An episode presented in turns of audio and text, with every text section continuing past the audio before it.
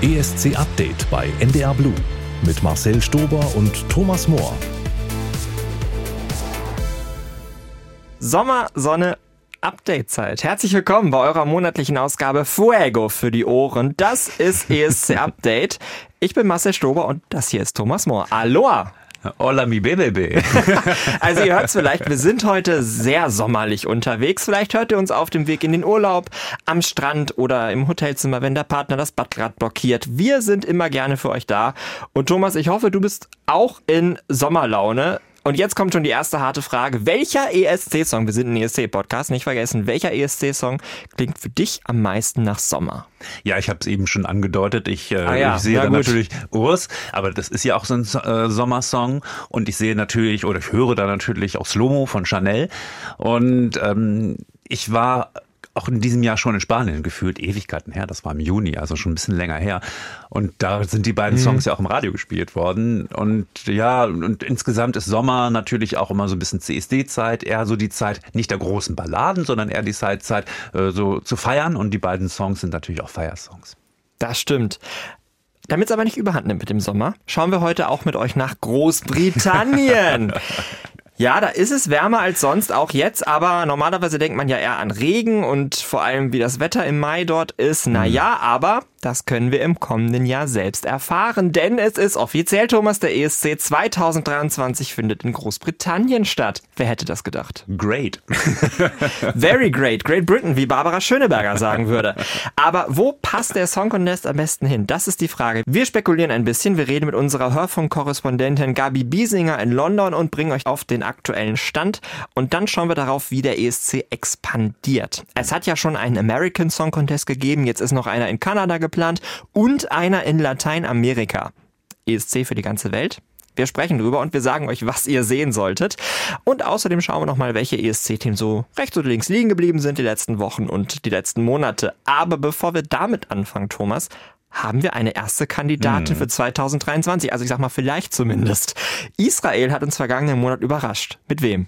Ja, mit Noah Kirel. Und ich kannte sie natürlich jetzt nicht, also ich bin ja nicht so ein internationaler Musikfan, aber wenn man recherchiert, diese Frau ist ja Hammer.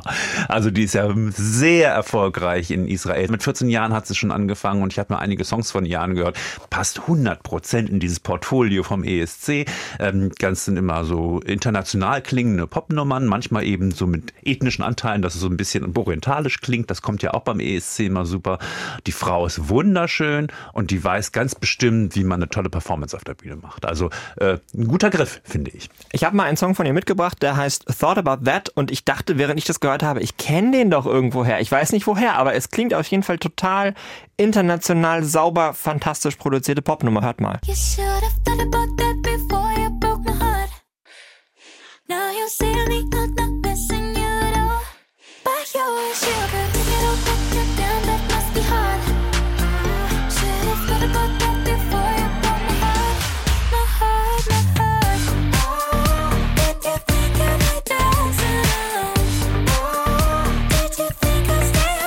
Ja, das ist also wirklich ein Brett, würde ich sagen, wenn sich das dann so äh, bewahrheiten sollte. Das sage ich, weil es in der Pressemitteilung, die aus Israel kam und die auch von der EBU verbreitet wurde, ja von der Europäischen Rundfunkunion ja schon sehr definitiv klang und es auch hieß, ja, ja, sie hat das angenommen, aber jetzt so im Nachhinein, man weiß es nicht so ganz genau. Sie wurde intern nominiert und das wurde bekannt gegeben. Und jetzt schauen wir mal. Also das ist, glaube ich, so ein bisschen gerade der Stand. Vielleicht, wahrscheinlich muss man noch ein bisschen Daumen drücken. Also vielleicht war das noch nicht in jeder Pore so abgestimmt. Ja. Das ist ein bisschen Schrödingers ESC-Kandidat. Wir haben einen, aber wir haben auch keinen und das ist so das Sanremo-Paradoxon. Wir wissen es nicht, aber wir halten euch auf dem Laufenden. Aber es ist echt erstaunlich, auch wie schnell man Michael Ben-David vergessen machen möchte. Also der hat sich ja in seinem Semi nicht von der allerbesten Seite gezeigt. Da wäre Noah Kirel äh, für Israel sicherlich eine bessere Wahl und sicherlich auch der komplett verdiente Finaleinzug. Auf jeden Fall, ja. Mhm. Einen möglichen ESC-Song werden wir vor dem 1. September nicht hören. Ihr wisst das ja, ESC-Songs nicht vor dem 1.9. veröffentlicht. So, ich danke dir erstmal, Thomas, für den Moment. Wir sprechen uns gleich wieder. Vorher geht's jetzt um den Ort, an dem Noah Kirel vielleicht dann auftritt 2023, um den Austragungsort des ESC. Wer weiß, wo der stattfindet. Vielleicht seid ihr ja kommendes Jahr auch mit dabei und Vielleicht besucht ihr auch A Friend in London. Come on, boys, come on, girls, in this crazy, crazy world. You're the diamonds, you're the pearls. Let's make a new tomorrow today. Wake up, slow down, do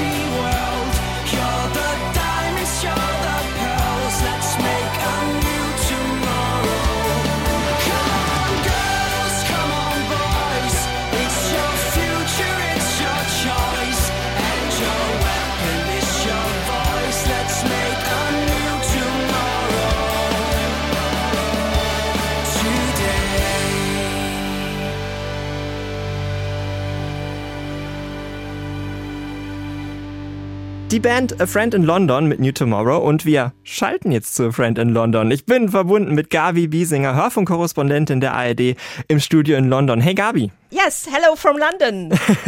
Ja, äh, wir sind genau in der richtigen Stimmung, würde ich sagen. Der ESC macht 2023 Station in Großbritannien. Das hat die EBU jetzt auch bestätigt. Ähm, dieses Jahr ist das Vereinigte Königreich ja Zweiter geworden bei dem Musikwettbewerb mit Sam Ryder. Kannst du sagen, wie guckt man denn eigentlich in dem Land so auf den ESC? Und vor allem, hat sich das jetzt auch verändert durch diesen Erfolg dieses Jahr? Ja, das war eine Riesennachricht hier am vergangenen Montag, als das eben von der EBU bestätigt wurde, dass der ESC 23 hier stattfindet. Ähm, Großbritannien engagiert sich ja ohnehin stark für die Ukraine, auch was eben die kriegerische Auseinandersetzung angeht. Und äh, so wurde es als eine gewisse Ehre empfunden, jetzt auch gemeinsam eben mit der Ukraine diese Veranstaltung ausrichten zu können, als eine gemeinsame Show mit einem gemeinsamen Logo. Und ähm, abgesehen von diesem zweiten Platz, den Sam Ryder ja dieses Jahr in Turin gemacht hat, ähm, ja, war ehrlich gesagt Großbritannien seit Jahren nicht mehr so richtig erfolgreich. Viele letzte Plätze oder zumindest in den 20ern. Und es ist ähnlich wie in Deutschland so ein bisschen. Viele gucken etwas ironisch auf den ESC, sagen, das ist so ein Schlager-Retorten-Wettbewerb. Da gibt es diese ganz bestimmte Fangemeinde äh, und Großbritannien, UK hat eigentlich eine viel anspruchsvollere Musikkultur. Das ist so ein bisschen Shishi.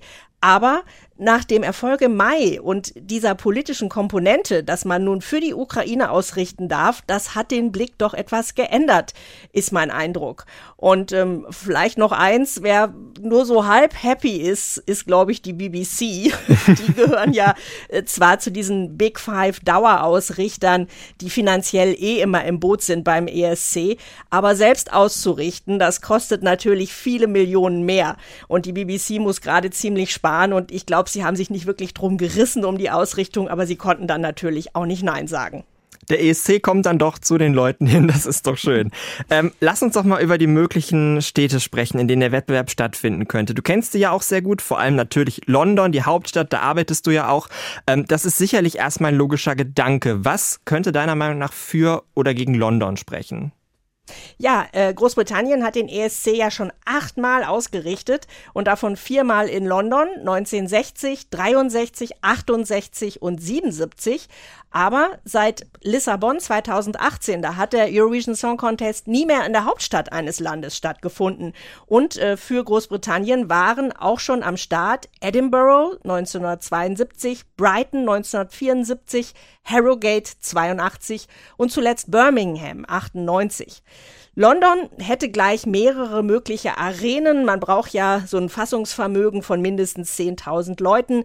Da käme die O2 in Frage. Die ist allerdings für den Mai schon gut gebucht, eben unter anderem durch ein Konzert von den ESC-Siegern von 2021 Måneskin.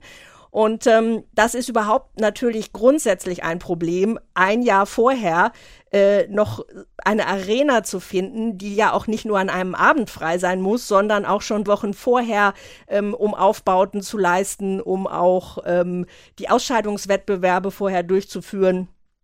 Und eine Möglichkeit, äh, die es auch noch gäbe in London, das wäre die Wembley Arena. Ähm, da sind auch schon Bands aufgetreten ähm, und da sind weniger Veranstaltungen geplant im April, Mai 23 als in der O2 Arena. Also das wäre vielleicht eine Alternative. Schottlands Regierungschefin Sturgeon hat, glaube ich, auch eine Alternative. Die hat schon getwittert, dass sie den ESC gerne im eigenen Land hätte, wahrscheinlich in Glasgow. Meinst du, das ist realistisch, dass die BBC diesen Wettbewerb nach Schottland geben könnte? Also ich kann mir das ehrlich gesagt ganz gut vorstellen, ähm, denn die BBC ist darauf bedacht, immer die Regionen einzubinden.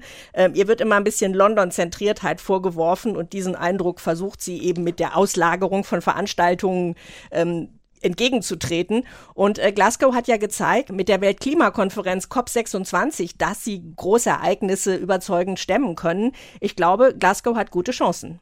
Was ist denn Glasgow so für eine Stadt?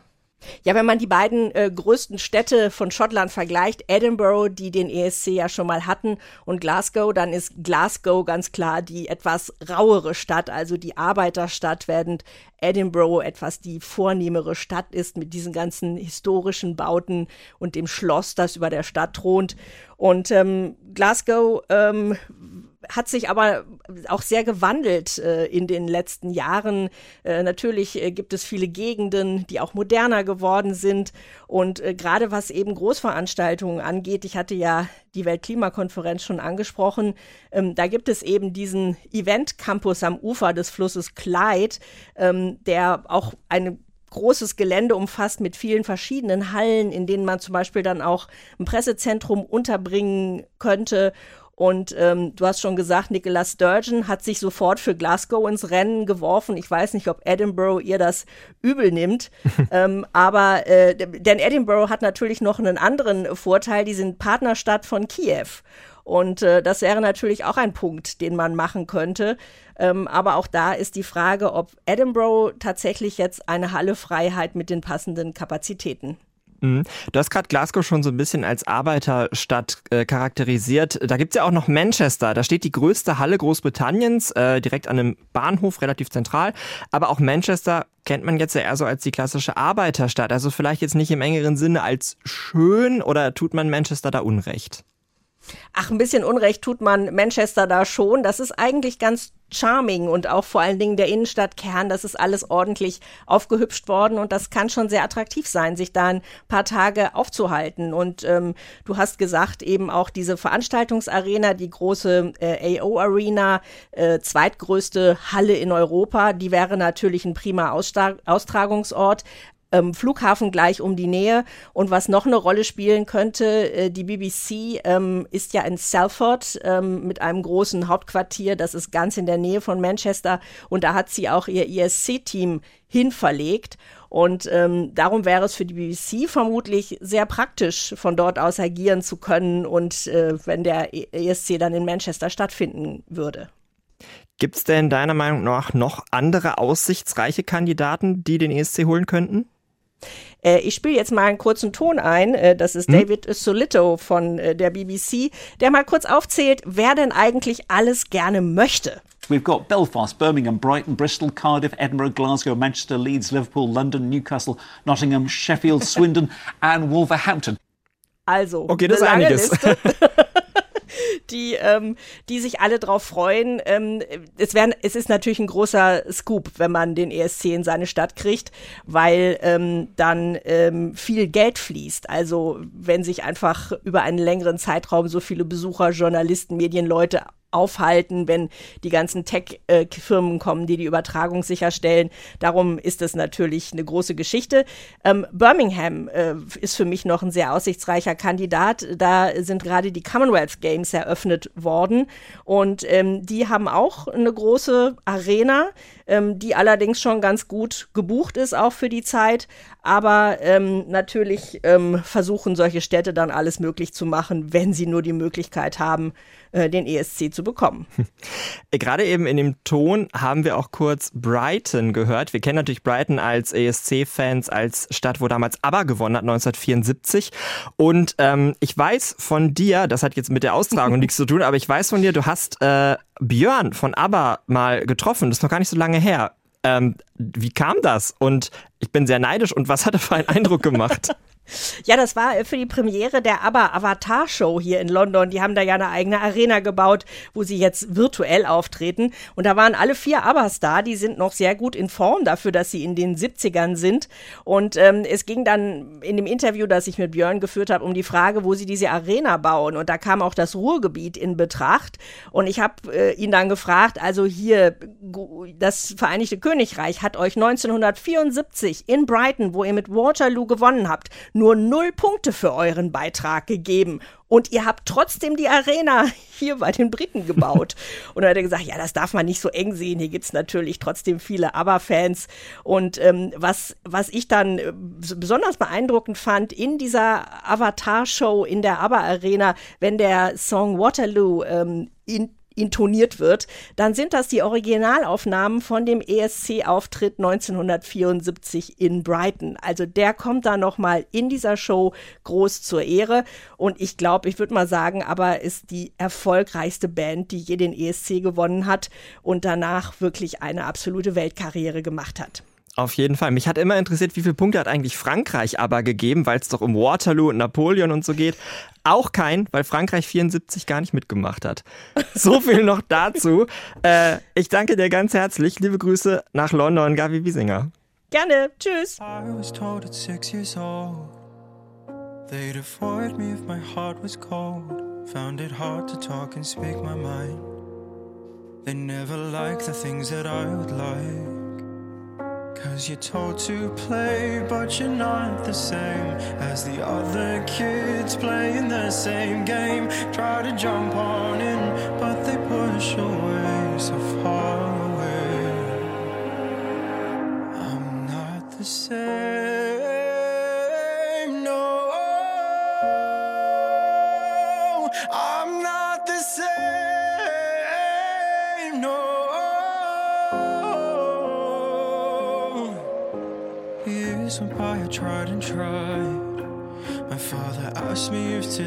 smiled. I said yes, I did, but that's a lie.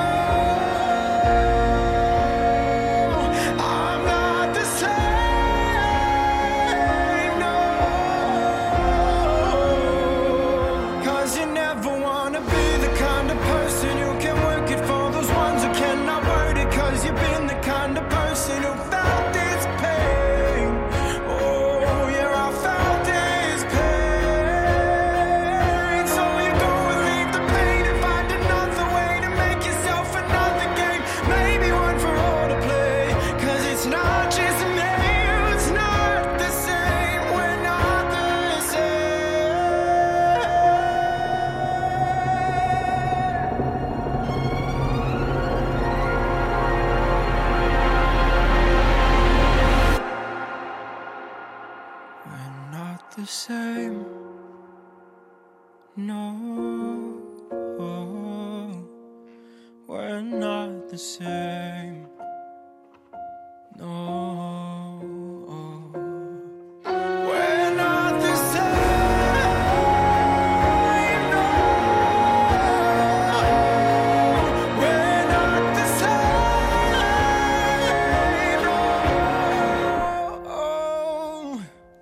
The Same von Sheldon Riley, 15. Platz für Australien in diesem Jahr. Thomas Moore ist wieder bei mir und ich lade dich und euch ganz herzlich ein zu einer neuen Rubrik, die ich mir gerade ausgedacht habe und die heißt ESC Update. Themen, die wir, Klammer auf, zum Teil aus Gründen, Klammer zu, bislang komplett ignoriert haben. Da sind wir. Und jetzt ist es an der Zeit, die mal zu würdigen. Und Sheldon Riley hat etwas damit zu tun. Er hat nämlich den Your a Vision Award gewonnen. Herzlichen Glückwunsch an der Stelle. Applaus für Sheldon Riley. Da wird er sich sehr drüber freuen. Und wenn ihr euch jetzt fragt, den was bitte? Dann äh, seid ihr damit nicht allein. Denn der Your a Vision Award ist nicht nur ein Zungenbrecher sondergleichen, wie kann man sich diesen Namen ausdenken, sondern auch der Nachfolger des Barbara Dex Awards. Den gab's ja, den kennt ihr sicherlich noch. Den gab's ja für das hässlichste Outfit eines Jahres.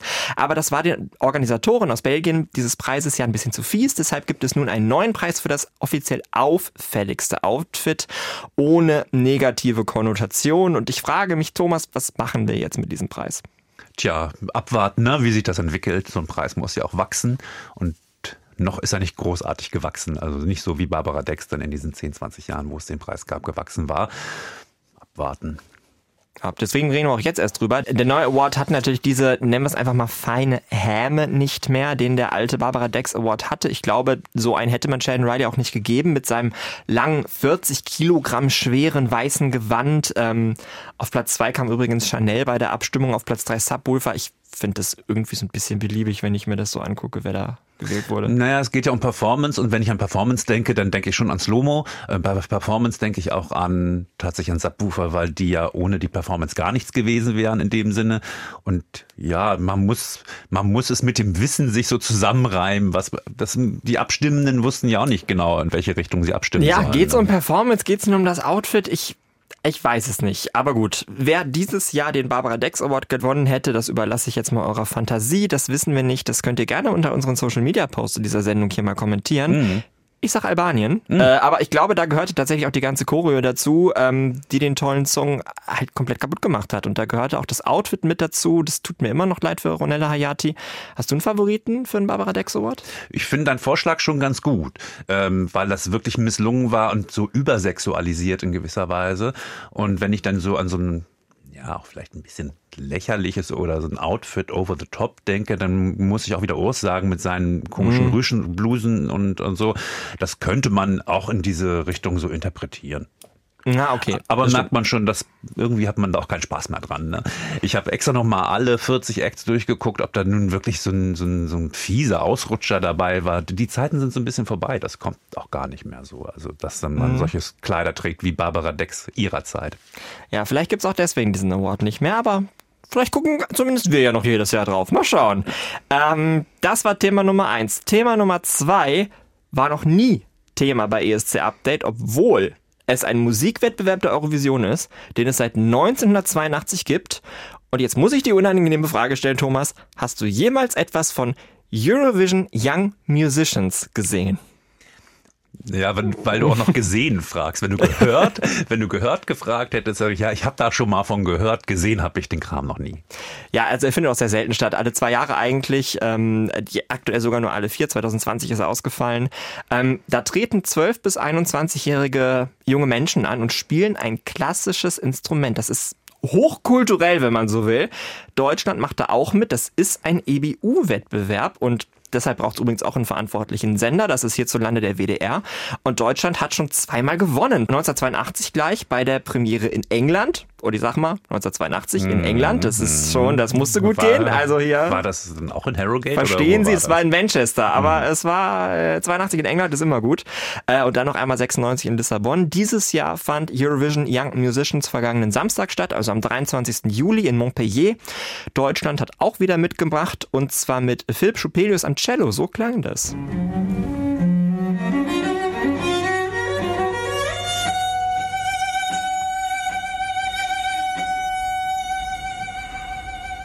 Und der gute Philipp hat Platz zwei erreicht. Das ist doch mal nicht schlecht. Herzlichen Glückwunsch. Herzlichen Glückwunsch. an der ja. Stelle. Und er hat in seinem Einspielfilm was total Schönes gesagt. Nämlich, ich finde, das Cello ist ein sehr zugängliches Instrument. Man muss es nur in den Arm nehmen und schon kommuniziert es mit einem. Und ich finde, wer sowas Schönes sagt, hat Platz zwei auch verdient. Also das finde ich echt, echt schön. Und gewonnen hat Daniel Matejca. Der kommt aus Tschechien und der spielte Violine.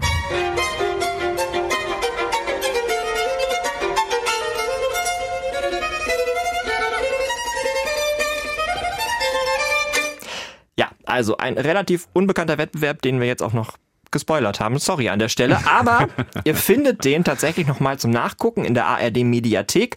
Und ich sag mal ganz ehrlich, warum denn nicht einfach Interesse halber mal reinschauen? Ich habe das auch gemacht und dass es diesen Wettbewerb überhaupt gibt und immer noch gibt. 40 Jahre gibt's ihn schon. Bisschen komisch, aber irgendwie auch cool. Eurovision Young Musicians. So. Mhm. Ja, es gab ja zwischenzeitlich auch mal so einen Tanz, Eurovision Tanzwettbewerb. Das, Mhm. das lief aber, glaube ich, nur ein, zwei Jahre, oder? Ja, stimmt. Es gibt auch Eurovision Young Dancers, das gibt's auch noch. Es Diese gab den Chöre? Eurovision Dance Contest, es gibt auch noch Eurovision Choir, das stimmt. Aber ich glaube, auch das wird jetzt nicht dauerhaft Thema werden bei uns in der ESC Update. Wir machen ja schon manchmal was zum Junior ESC, aber auch da denke ich mir immer, eigentlich kümmern wir uns ja um den ESC der Großen. Ähm, aber das deswegen nur mal so am Rande. Es gibt diesen Wettbewerb und wenn euch der interessiert, ist der tatsächlich in der ARD Mediathek und zwar für fünf Jahre. Das Verweildauer, das Verweildauer ist sehr lang. Also äh, schaut mal rein. WDR Klassik. Kann man sich Zeit lassen. Genau. Ähm, der nächste ist ja wahrscheinlich auch erst wieder in zwei Jahren. Und Thema Nummer drei, Thomas, über das wir jetzt tatsächlich auch nochmal sprechen wollen, das liegt auch schon ein bisschen zurück und das ist der American Song Contest. Yay. Der ist zu Ende gegangen vor zweieinhalb Monaten. Das hat uns bis jetzt nicht wirklich interessiert, ich gebe es ja zu. Wie stehst du zum ASC? Ja, ich habe beim, der lief ja im Free TV in Deutschland bei Servus TV, glaube ich ausschließlich, oder? Ja. Ähm, und das ist bei mir auf 24 oder sowas eingespeichert. Und einen Abend bin ich tatsächlich zufällig in so eine Sendung reingeraten und dann bin ich dann dran geblieben. Also ich habe es jetzt nicht bewusst angesteuert, sondern bin tatsächlich zufällig dran geblieben und war ganz überrascht. Das wirkte ganz groß und die Moderation mit Kelly Clarkson und Snoop Dogg sehr prominent besetzt. Ähm, und die Amerikaner die Musik, das ist natürlich toll. Also die, die können, das waren alles so astreine Nummern, muss man sagen. Also so, da kann, da kann man den Amerikanern nichts vormachen. Diesen, die, das waren wirklich viele, viele gute Songs in dieser Sendung dabei, die ich geguckt habe.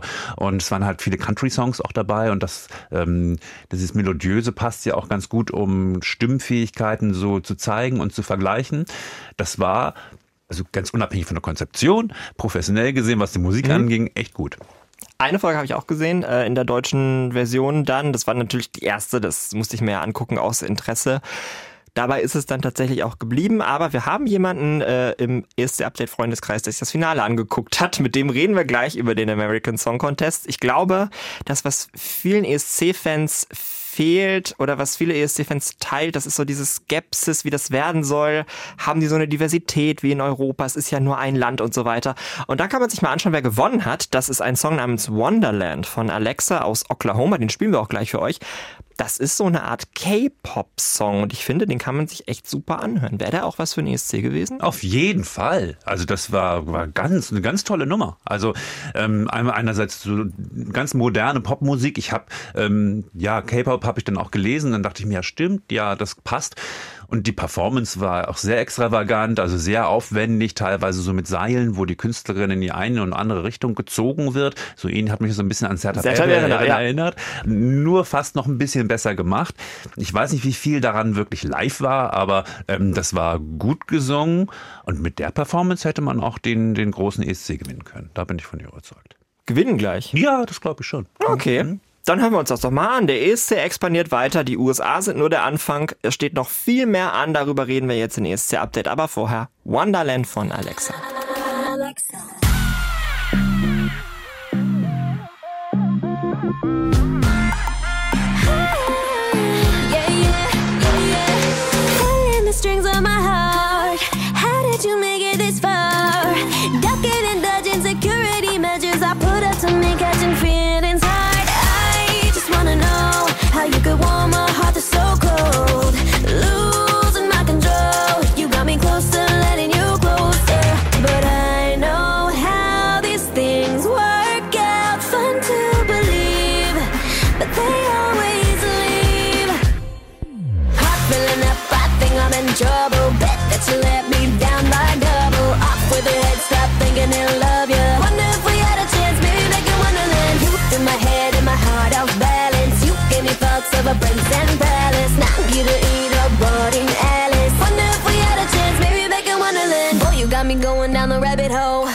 foaming out the mouth like a rabbit dog.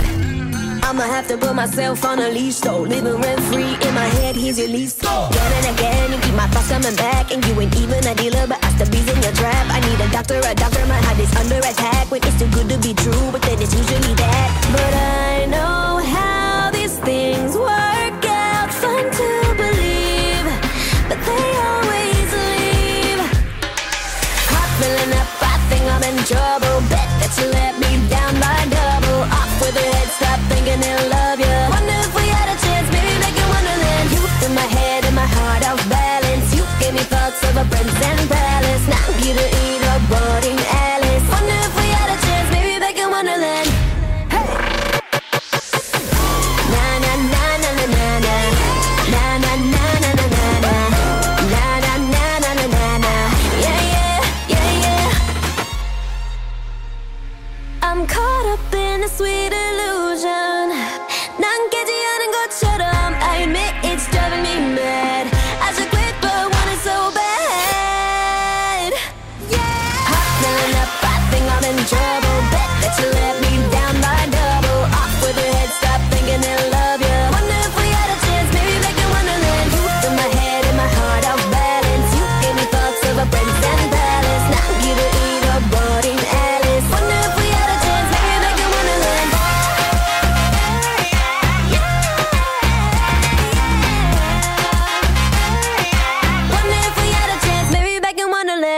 Wonderland. Von Alexa aus Oklahoma, die Siegerin des American Song Contest 2022. Ob es mit diesem Wettbewerb jetzt weitergeht, ich sag mal gerade nach den wirklich miesen Einschaltquoten, das ist noch nicht offiziell bestätigt.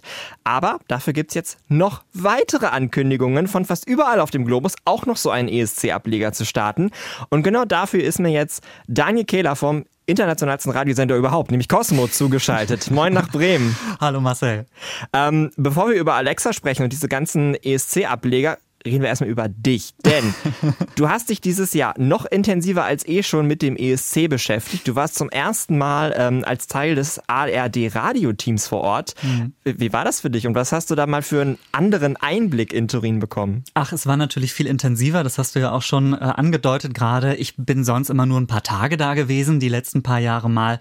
Und natürlich viel mehr Gespräche habe ich diesmal geführt. Mit anderen Journalistinnen und Journalisten, mit anderen Experten.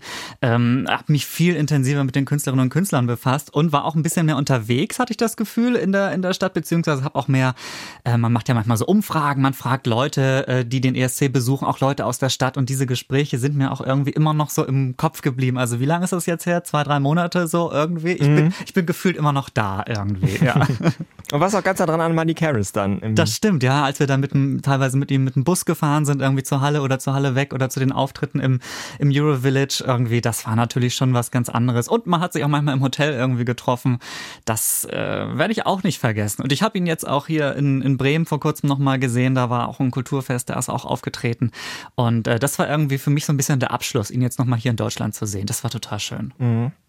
Vom ESC gehen wir einmal über den großen Ozean zum ASC. Alexa mit Wonderland. Wir haben es gerade gehört, eine Art K-Pop-Song. Der hat den American Song Contest gewonnen. Wie war denn da die Bandbreite an Musik im Finale? Weil es gab ja vorher die Annahme und ich glaube nicht ganz zu Unrecht, da läuft wahrscheinlich eh nur Pop und höchstens mal Country. Wie war das? Ja, ich finde schon, dass das Finale ziemlich poplastig war. Manches erinnerte mich auch wirklich so an unseren ESC, jetzt nicht von, der, von den einzelnen Musikbeiträgen her oder den Auftritten, sondern auch so vom, vom Ablauf, von der Auswahl der Genres. Also da war zum Beispiel ein theatralisches Lied mit ganz viel Kerzen auf der Bühne, so wie wir es auch schon tausendmal beim ESC gesehen haben. Das klang denn so.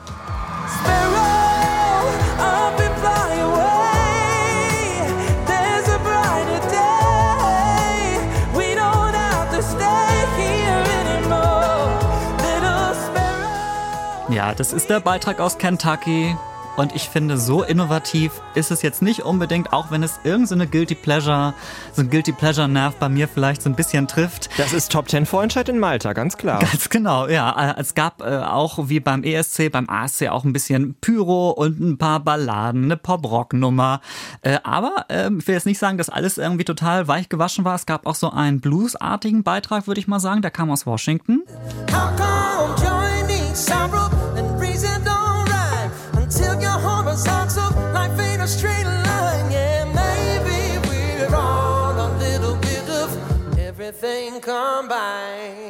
kann man auch machen auf jeden Fall. Und dann gab's noch einen Song mit so Country Touch tatsächlich, dann der aber nicht so gut abgeschnitten hat zum Schluss. Also sehr poplastig kann man die Show dann vielleicht eher mit so einer Art Melodiefestivalen vergleichen, sag ich mal, oder war das eher E ESC? Nee, das, du hast recht, es ging tatsächlich so ein bisschen auch in Richtung Melodiefestival, weil äh, was mir so fehlte, äh, das klang ja auch gerade so ein bisschen raus, glaube ich, war so die, mh, waren die unterschiedlichen kulturellen Facetten, sag ich mal, die wir ja beim ESC erleben. Da hast du ja einfach sprachlich wie musikalisch so immer Unterschiede, also vom, vom Schweden-Pop bis so Musik vom Balkan, vom Kaukasus oder auch einfach so Sachen, die du sonst wirklich nie hörst, wie aus der Bretagne in diesem Jahr. ja, ne, äh, äh, aus gutem Grund teilweise auch nie hörst, aber nun ja, äh, diese Viel Vielfalt, die war beim American Song Contest in der Breite gerade im Finale nicht so drin, aber äh, ja, mal gucken, ob es noch eine neue Ausgabe äh, geben wird jemals, wenn die Quoten vielleicht auch, wenn man wieder mehr Hoffnung hat, dass die Quoten besser werden, und vielleicht kommen dann noch mehr Genres hinzu, würde ich sagen. Aber Daniel, wir wissen ja, the sky is the limit. Die USA waren ja nur der Anfang. Es gibt noch weitere Ableger des ESC, äh, die in den vergangenen Monaten ja tatsächlich angekündigt worden sind. Welche denn? Ja, also wenn alles nach Plan läuft, dann kommt der ESC tatsächlich nach Lateinamerika, denn besonders in Argentinien, Brasilien, Chile, Mexiko scheint das Interesse relativ groß zu sein am ESC, sagt jedenfalls die Europäische Rundfunkunion, die EBU, die guckt da besonders auf YouTube-Abrufe etc. Und jetzt wird halt wohl im Hintergrund tatsächlich geguckt, wo könnte eine Premiere für so ein Latin ESC tatsächlich stattfinden, welche Länder wirklich teilnehmen und welche Sender das übertragen. Das ist noch nicht offiziell bekannt. Es gibt aber wohl schon Gespräche, unter anderem auch mit dem spanischen Sender RTVE, die schon gemeinsam mit Partnern in Portugal und Südamerika über einen, jetzt muss ich gucken, Hispa Vision Song Contest oder wie spricht man das aus? Hispa Vision Song Contest? Auf jeden Fall sowas in der Richtung. Ähm, in Spanien lispelt, in Lateinamerika eher nicht. Ich glaube, so in etwa kann man es zusammenfassen. auf jeden Fall ein Song Contest eben für, für, für, für, für diese sprachliche und musikalische Welt eben nachdenkt. Vielleicht tut man sich da zusammen, also da werden die Ideen bestimmt ausgetauscht. Und dann, äh, du hast gesagt, mehrere Sachen, genau. Also äh, Kanada ist tatsächlich auch auf dem Zettel. Da soll es nächstes Jahr auch ein ES, nee, ESC heißt es denn ja nicht. CSC? Canada's- Eurovision Canada, ich, ja, es. ja, ja, aber ich hätte jetzt es als CSC abgekürzt, klingt auch komisch. Jedenfalls ein, Song Contest, auch mit Beiträgen aus allen Provinzen und Territorien in, in, in Kanada. Aber dazu gibt's tatsächlich noch keine konkreten Details, die man hier schon nennen könnte oder die für uns interessant wären. Wer steckt denn hinter diesen ganzen Shows?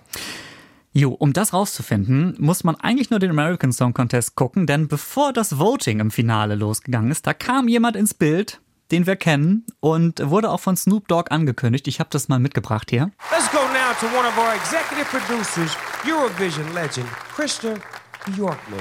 Hello, everybody. I'm so very proud of all the finalists here tonight, and I'm happy to announce that we have received and verified all results. Das ist der langjährige Melodiefestival-Producer. Ein paar ESCs hat er auch produziert, beziehungsweise äh, bei den schwedischen Beiträgen involviert gewesen. Hat auch einmal ja selbst teilgenommen, wenig erfolgreich. Ähm, aber er arbeitet jetzt mit anderen Melodiefestivalen und auch ESC. Veteranen könnte man fast sagen, äh, die aus Schweden kommen, in einer Firma oder für eine Firma, die ihren Sitz in Los Angeles hat. Voxovation heißt die. Ähm, Und die arbeiten eben daran, den ESC in andere Länder zu bringen. Wenn das jetzt aber alles quasi outgesourced wird an diese Firma, frage ich mich, steckt die EBU da eigentlich irgendwie mit drin bei diesen Shows auf den anderen Kontinenten? Ja, um irgendwie äh, vom Voting zu sagen, dass jetzt die Punkte eingegangen sind. Irgendwie brauchen sie die EBU nicht. Das macht Christa Björkmann jetzt einfach selbst. Ähm, aber äh, nee, also äh, das Konzept für den ESC liegt natürlich bei der EBU und die EBU kann die Rechte für so einen Contest entsprechend verkaufen. Äh, da muss man dazu sagen, das führt nicht immer dazu, dass eine Show dann auch wirklich stattfindet, äh, weil das hat sie, also die EBU schon 2008 gemacht, da hat sie die Rechte an eine Firma nach Singapur verkauft für einen Asia Vision Song Contest. Das ist aber in der Form tatsächlich nie on air gegangen bislang. Ja, der Eurovision Asia, ich erinnere mich, das fand ich immer sehr, sehr schade. Es gab auch so eine Website, Ja. die wurde aber, ich Ja. glaube, seit, seit wie vielen Jahren nicht mehr Da aktualisiert. war nur das Logo irgendwie drauf am Anfang, Ja. irgendwie so ganz wenig, ja, ja. Ja, mich. aber es gibt sie immer noch, das ist ja schön. Vielleicht gibt es irgendwann noch den Eurovision Asia.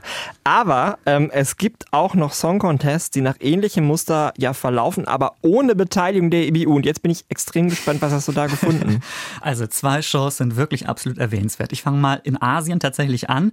Da gibt es fürs Fernsehen wirklich so etwas ähnliches und zwar die ABU Song Festivals. Die ABU ist so ein bisschen vergleichbar mit der EBU, nur eben für Asien.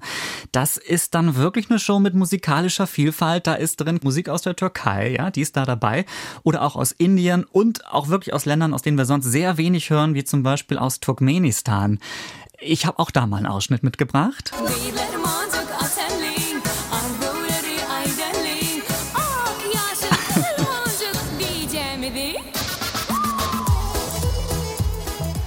Das hat schon was, oder? Ja, kann man machen. Kann man machen. Also das ist wirklich von 2018. Da hat das ABU Song Festival wirklich auch in Turkmenistan stattgefunden, in einer übrigens total sterilen ja, Sporthalle, glaube ich.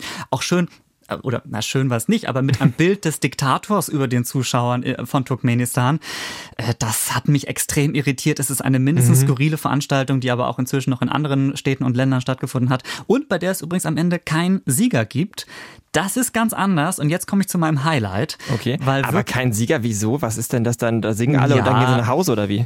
Das ist halt irgendwie, man, man feiert einfach die gemeinsame Musik, die man da an diesem Abend hat. Es gibt übrigens auch fürs, fürs Radio von der ABU, da gibt's einen Sieger, aber das ist bei weitem nicht so groß wie jetzt das, äh, der ESC oder irgendwie so.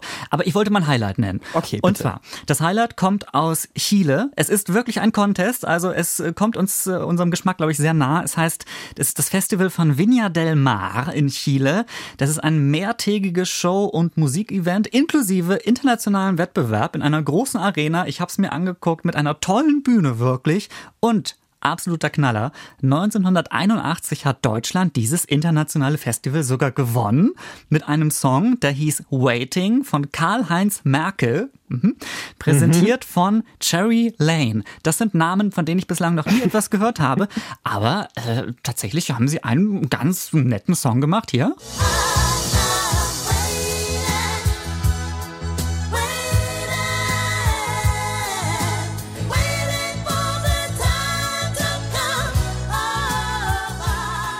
Also das könnte irgendwie bei uns auf so einem Oldie-Radio irgendwie Ja. durchaus auch laufen, finde ich. Also tatsächlich 1981 81 der äh, Sieg für Deutschland beim Festival Viña del Mar. Ähm, das ist aber nicht äh, das einzig Interessante, was ich rausgefunden habe. Aus Island, Hera Björk. Und sie hat sogar gewonnen, auch wenn ich nicht so ganz verstehe, wieso, weil das, das klang so ein bisschen schräg hier.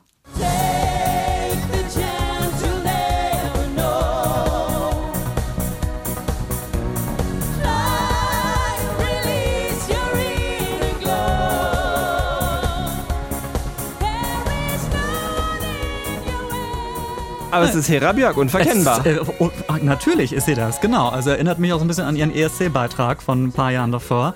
Because You Can, Hera Björk, genau. Damit hat sie den, äh, das Festival von Viña del Mar in Chile gewonnen. Und ehrlicherweise finde ich, das ist eigentlich der echte Lateinamerika-ESC. Aber oder? was machen da denn für Länder mit? Wenn, wenn Island gewinnt und Deutschland, ist das komplett weltweit ja, offen? Es ist total offen. Äh, es haben äh, aus den verschiedensten Ländern äh, Menschen teilgenommen, sogar mal eine Person aus Gibraltar, was ich sehr spannend finde. Ähm, also äh, äh, da kann wirklich die ganze Welt mitmachen. Das ist nicht begrenzt irgendwie bei, wie bei der EBU oder so. Okay, das ist, das ist schön, aber das ist auch doch sehr kurios. Und ich muss ja auch ehrlicherweise sagen, mir wird das gefühlsmäßig so ein ganz kleines bisschen viel. Also man hat jetzt so viele verschiedene Wettbewerbe, man hat irgendwie 55 Songs allein beim American Song Contest und jetzt kommen dann noch mehr. Man kann ja gar nicht alles davon verfolgen. Ich meine, ich habe also irgendwie habe ich tatsächlich so ein bisschen die Befürchtung, dass das den Original-ESC, den wir ja beide so lieben, so ein bisschen verwässern könnte. Gehst du da mit mir? Ich weiß total, was du meinst. Also ähm, ich habe mich auch gefragt, was, was, was passiert da jetzt irgendwie mit? Also wir werden es bestimmt mal erleben, dass so Gewinner ausgetauscht werden. Also weiß ich nicht, der ASC-Gewinner, wenn es denn weitere Ausgaben vielleicht gibt, äh, wird mal zum ESC fahren und so weiter. Aber so dieses komische Gefühl, das du beschreibst, das kann ich auch verstehen. Ich weiß nicht, ob es bei dir auch so ist, aber mich, mir schmerzt es so ein bisschen irgendwo im Herzen. Ähm, äh, oder wobei, nein, ich muss erstmal sagen, ich will jetzt nicht unfair irgendwie zum Beispiel den lateinamerikanischen Fans gegenüber sein, die sich darauf freuen. Also das ist ja bestimmt auch toll, wenn man sowas dann mit den eigenen Ländern hat. Aber der ESC ist irgendwie so eine einzigartige europäische Sache. Eine Show, die eine ganz besondere Magie hat irgendwie und dass man das einfach so auf andere Märkte übertragen und verkaufen kann, das fühlt sich irgendwie komisch an und Vielleicht wollen die Länder ja auch lieber ihren eigenen Wettbewerb, so wie in Chile, und nicht eine Kopie vom ESC. Könnte auch sein, ne? Ja, also das stimmt. Irgendwie gibt es da dieses komische Gefühl. Auf der anderen Seite ist es mir aber halt auch lieber, als wenn die USA beim ESC mitmachen würde. Ja. Das muss man halt auch sagen. Auch, ja. Und der ESC ist so großartig und so toll und deswegen denke ich, müssen wir da auch einfach gönnen können. Also Da ist, du ich, meinst, ich, da ist genug Liebe drin für alle eigentlich. Liebe ist für alle da, das wusste Ja. schon Leonora und ich, ich wünsche, dass Lateinamerika und auch Kanada, dass sie da äh, ganz viel Spaß mit haben und, äh, Und ihr eigenes Ding vor allen Dingen daraus eben und ihr machen. eigenes Ding machen. Genau. Wobei, wenn Christian Bergmann überall mit Ja. drin steckt, weiß ich Ja, das nicht. Aber wir hoffen das einfach mal. Ich danke dir auf jeden Fall, Daniel, dass du, dass du das alles recherchiert hast. Ich meine, das sind, das sind Schnipsel, die hört ihr sonst nirgends in der ARD-Audiothek. Klickt euch da mal durch, das gibt's wirklich nur hier.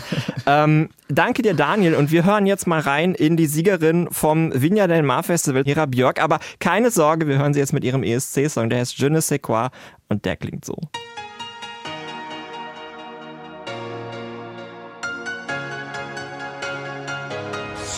ESC Update. Geschichte und Geschichten rund um den Eurovision Song Contest.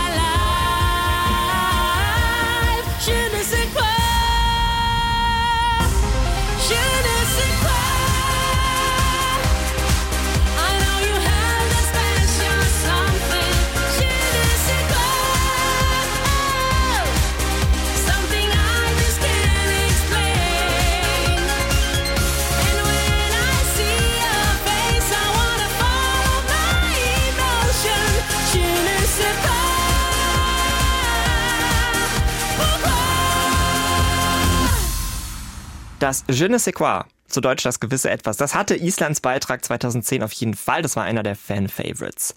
Ja, wer hätte eigentlich im Corona-Jahr 2020 den ESC gewonnen? Eine Frage, auf die wir leider nie eine Antwort bekommen werden. Vor kurzem sagte ja mein Kollege Thomas Mohr hier bei ESC Update, er hätte auf Russland gesetzt, gell Thomas? Ja. Auf Uno von Little Big. Das ist ja so eine tanzbare, launige Spaßnummer gewesen. So. Nach dem russischen Angriff auf die Ukraine ist Russland ja jetzt raus beim ESC und das wird auf absehbare Zeit auch so bleiben und Unzählige ehemalige ESC-Acts haben sich ja schon online gegen diesen Krieg positioniert und nicht nur online. Aber wenn man nun aus Russland kommt und etwas gegen diesen Krieg sagt, dann ist das nochmal was anderes. Denn dann gibt es Ärger. Und zwar auch, wenn man eine der größten russischen Bands überhaupt ist. Genauso erging es Little Big im Februar dieses Jahres. Und die Gruppe hat Konsequenzen gezogen und Russland verlassen. Meine ehemalige Kollegin aus dem NDR-Volontariat, Annette Kammerer, arbeitet zurzeit für das ARD-Studio Moskau und sie hat sich mit der Band über ihr neues Leben unterhalten. А, добрый день. Привет. Слышно нас, Аннет? Да, отлично. Es ist 10 Uhr morgens in Los Angeles. Vor dem Laptop sitzen zwei junge Männer. Es redet Ilya Prosikin, Frontsänger einer der weltweit bekanntesten russischen Bands Little Big. Ich sag's mal so, als wir im Netz den Post veröffentlicht haben, Nein zum Krieg, da habe ich einen Anruf bekommen. Ich soll den Post sofort löschen. Ich habe aber gesagt, nein, mache ich nicht. Und da war mir klar, der Druck, der wird nur immer stärker werden. Ilya und seine Bandkollegen packten damals je zwei Koffer und flogen keine Woche nachdem Russland in die Ukraine einmarschierte über Dubai nach Los Angeles. Seitdem arbeiten sie an ihrem neuesten Song Generation Cancellation. I've got now, I've got now, I've got no voice. Ich habe keine Wahl. Stirb oder geh. I've got no job. Meine Generation ist eine neue Zivilisation. Die Texte sind einfach, das Musikvideo plakativ. Männer spielen dort in Anzügen Schach mit Soldaten. Ein Nachrichtensprecher sitzt auf der Toilette, sein Abwasser wird aus dem Fernseher heraus direkt in die Köpfe einer Familie gepumpt. Holy crap. Nach Kriegsbeginn ist nicht nur Little Big aus Russland weggegangen, auch andere berühmte Musiker haben das Land verlassen. Seitdem füllen sie, wie der russische Rapper Oxymaron, riesige Stadien im Ausland. Während in Russland selbst, so Ilya, nur Omas und Opas auf den Bühnen für Russland sängen.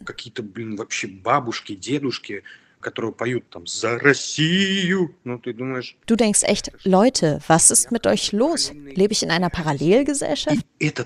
Und das ist so schnell passiert, das ist einfach kaum zu glauben. Ilias Band Little Big arbeitet in Los Angeles gerade an vielen neuen Songs. Genug Material haben sie ja und bald gehen sie auf Tournee. Es ist das Einzige, was wir können. Deswegen haben wir nur einen Plan fürs Leben.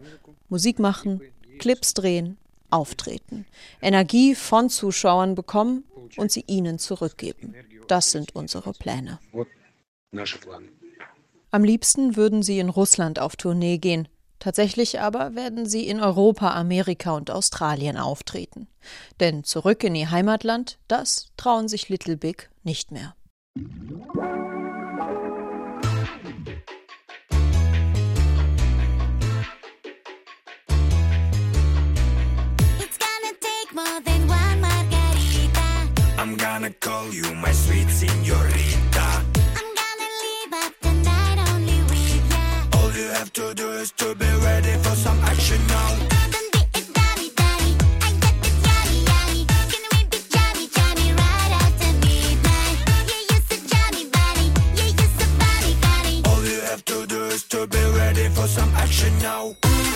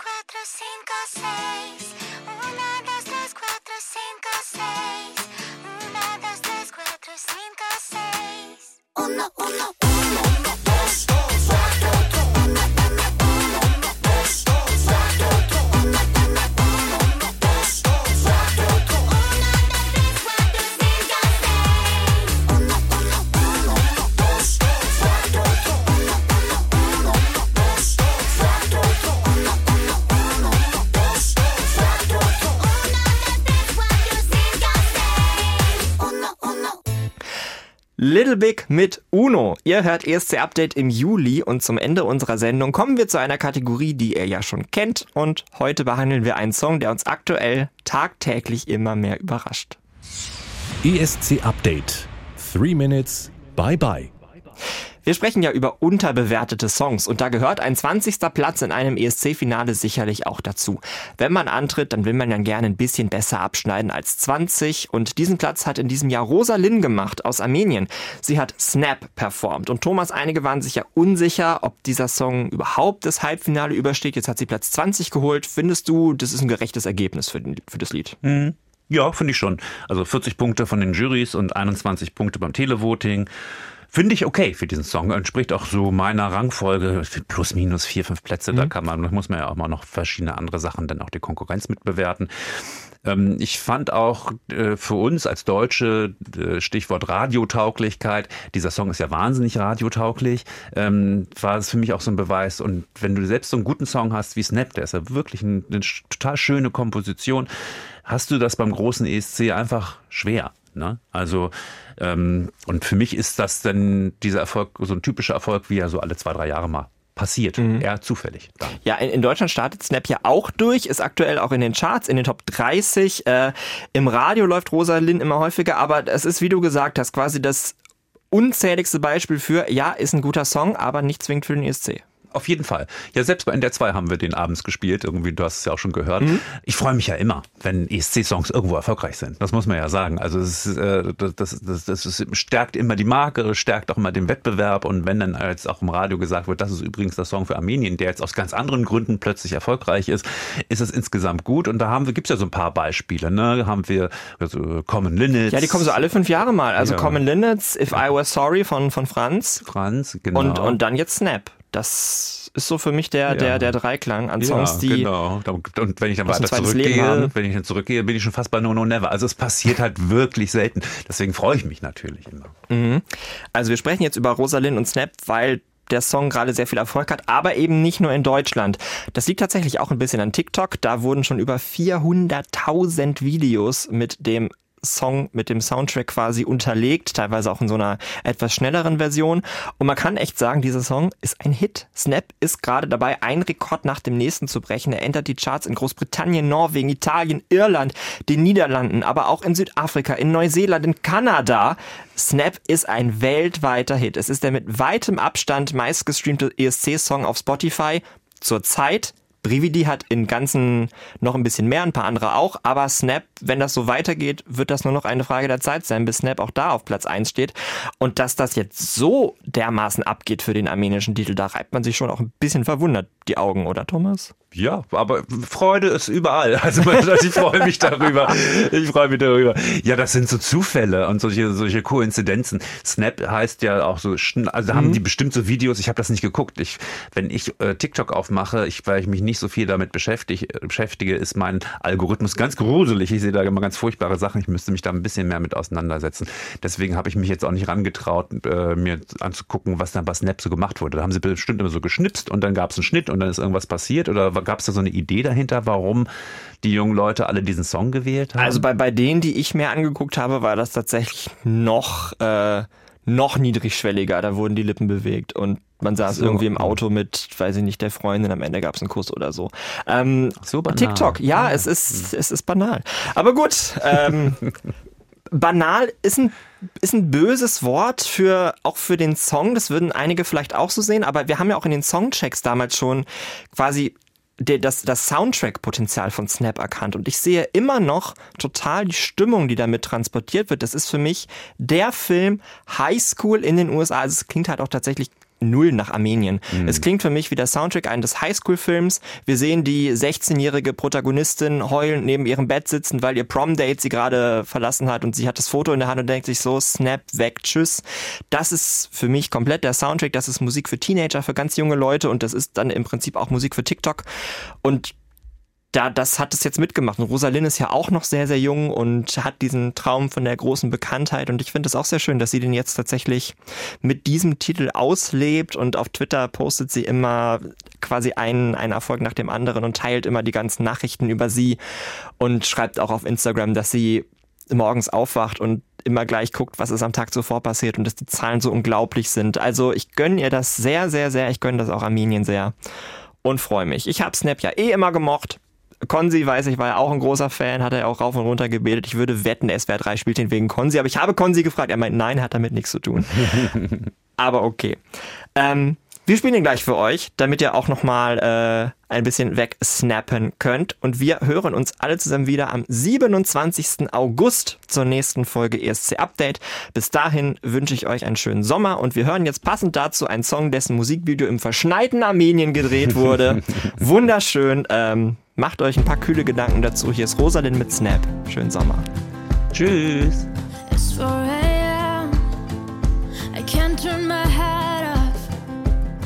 Wishing these memories will fade and never do. Turns out people lie. They said just snap your fingers. As if it was really that easy for me to get over you. I just need time. Snapping one,